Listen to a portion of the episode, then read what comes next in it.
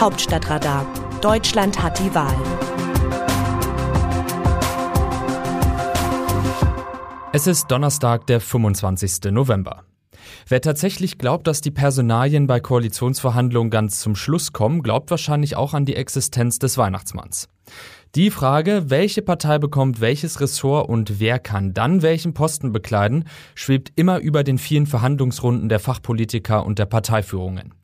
Es ist auch kein Zufall, dass vor der Pressekonferenz zur Vorstellung des Koalitionsvertrags erst Namen und dann Inhalte durchsickerten. In diesen Koalitionsverhandlungen war die Dominanz der Personalfragen ohnehin offensichtlich. Das legendäre Selfie von FDP-Chef Christian Lindner, seinem Generalsekretär Volker Wissing sowie den Grünen-Vorsitzenden Annalena Baerbock und Robert Habeck wurden in den sozialen Netzwerken immer noch geteilt und für lustige Fotomontagen genutzt. Da brach zwischen Lindner und Habeck ein Streit um die Besetzung des Finanzministeriums aus. Lindner hatte schon im Wahlkampf gesagt, er wolle das Amt haben. Habeck als starker Mann der zweitstärksten Partei in der Ampel zeigte auch auf. Es war ein Kräftemessen, das Habeck aus zwei Gründen nicht gewinnen konnte. Einen davon hatte er öffentlich mehrfach selbst genannt. Die Liberalen mussten in das Bündnis mit Rot-Grün den weiteren Weg gehen.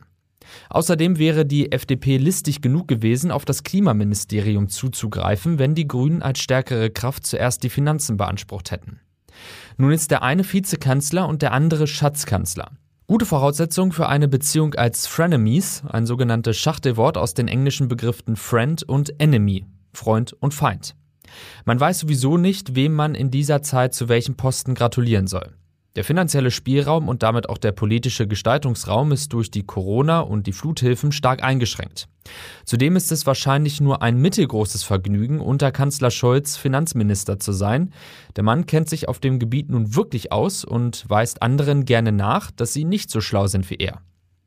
Traditionell gibt es eine Reihe von Ministerien, bei denen vor dem Chefschreibtisch im Ministerium ein Schleudersitz steht.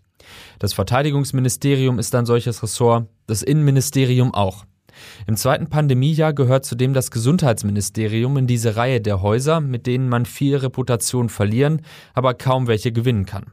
Alle drei Häuser gehen an die Sozialdemokraten, die damit durchaus einen hohen Preis für das Kanzleramt und die stattliche Zahl von sechs Ministerien zahlen. Die Liberalen hingegen können mit ihrem Portfolio an Ministerien recht zufrieden sein. Ein Verkehrsminister kann immer gestalten und Gelder verteilen. Zudem könnte der bisherige Generalsekretär Volker Wissing in diesem Ressort dann zeigen, was die FDP gemeint hat, wenn sie die Defizite in der Digitalisierung beklagt hat. Das Bildungsressort hat keinen großen Einfluss auf Bundesebene. Man kann aber mehr daraus machen, als es die bisherige Ministerin Anja Karliczek von der CDU getan hat. Und Justiz ist ein Generalistenressort, in dem der Minister zu jedem Thema seinen Senf hinzufügen kann. Auch für die Grünen sieht es gut aus. Sie haben sich mit Klima, Umwelt und Landwirtschaft alle Themen als Ministerien greifen können, die für ihr Klientel zentral sind. In der Familienpolitik werden sie zudem ihr sozialpolitisches Profil schärfen können. Schmerzen dürfte sie, dass sie nicht auch das Verkehrsressort sichern konnten. Aus dem Wörterbuch Politsprech Deutsch. Die Ampel steht. Olaf Scholz, SPD, künftiger Bundeskanzler. Vor wichtigen Pressekonferenzen überlegt sich Scholz nicht nur seine Botschaft, sondern auch, wie er sie überbringt. So ist zu Beginn der Corona-Pandemie die Bazooka entstanden, mit der Scholz Geld abfeuern wollte, um wirtschaftlichen Schaden im Lockdown zu begrenzen. Zu seinen Generalsekretärzeiten bekam der SPD-Politiker den wenig schmeichelhaften Spitznamen Scholzomat, ob seiner automatenhaften Sprechweise. Viele Worte machen, ohne etwas zu sagen, kann Scholz immer noch. Er kann inzwischen aber auch anders, wenn er will. In diesem Fall als Eröffnung für die Vorstellung des Koalitionsvertrags hat er mit drei Worten alles gesagt. Das sollte Stärke und Handlungsfähigkeit zeigen. Wie sehen die Demoskopen die Stimmung im Land? In der Sonntagsfrage macht es sich noch nicht bemerkbar, aber das Forsa-Institut stellt in dieser Woche fest, die Scholz-Euphorie beginnt zu schwinden. Kurz vor der Wahl habe Scholz mit einem Vertrauenswert von 54 Punkten nur knapp hinter der amtierenden Kanzlerin Angela Merkel gelegen. Nun sei sein Wert auf 50 Punkte gesunken.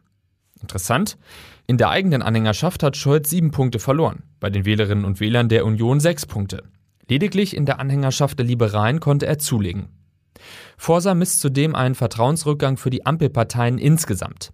Die Ursache dafür liegt aus Sicht der Meinungsforscher in der Corona-Politik von SPD, Grünen und FDP.